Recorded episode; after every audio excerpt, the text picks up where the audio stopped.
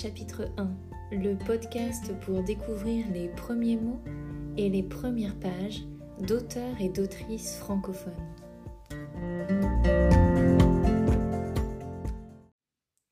Méditation poétique de Lamartine, publiée en 1820. Méditation première. L'isolement. Souvent sur la montagne, à l'ombre du vieux chêne, au coucher du soleil, tristement je m'assieds. Je promène au hasard mes regards sur la plaine, dont le tableau changeant se déroule à mes pieds. Ici gronde le fleuve aux vagues écumantes.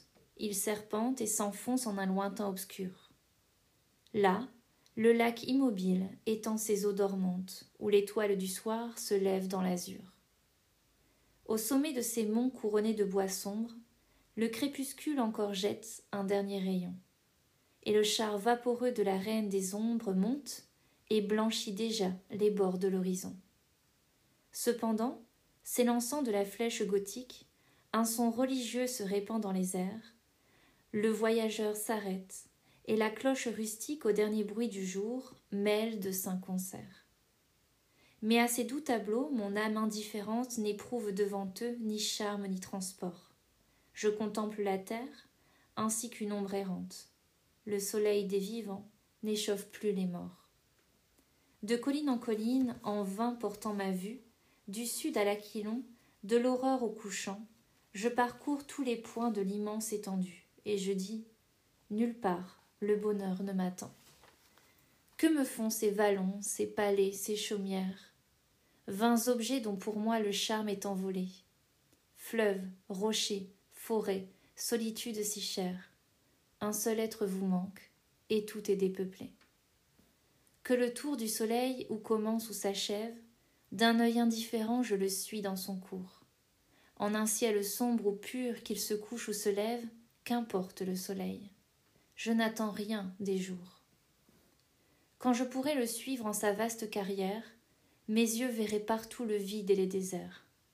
Je ne désire rien de tout ce qui l'éclaire, je ne demande rien à l'immense univers mais peut-être au-delà des bornes de sa sphère, lieu où le vrai soleil éclaire d'autres cieux, si je pouvais laisser ma dépouille à la terre, ce que j'ai tant rêvé paraîtrait à mes yeux Là, je m'enivrerai à la source où j'aspire.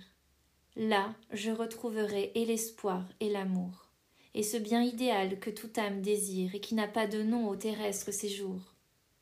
Que ne puis-je, porter sur le char de l'aurore, vague objet de mes vœux m'élancer jusqu'à toi. Sur la terre d'exil, pourquoi restais-je encore? Il n'est rien de commun entre la terre et moi. Quand la feuille des bois tombe dans la prairie, le vent du soir se lève et l'arrache au vallon.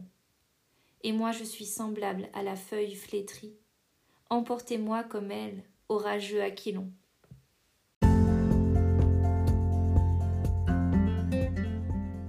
Si vous avez aimé cette lecture, n'hésitez pas à la partager autour de vous, par email ou sur vos réseaux sociaux par exemple.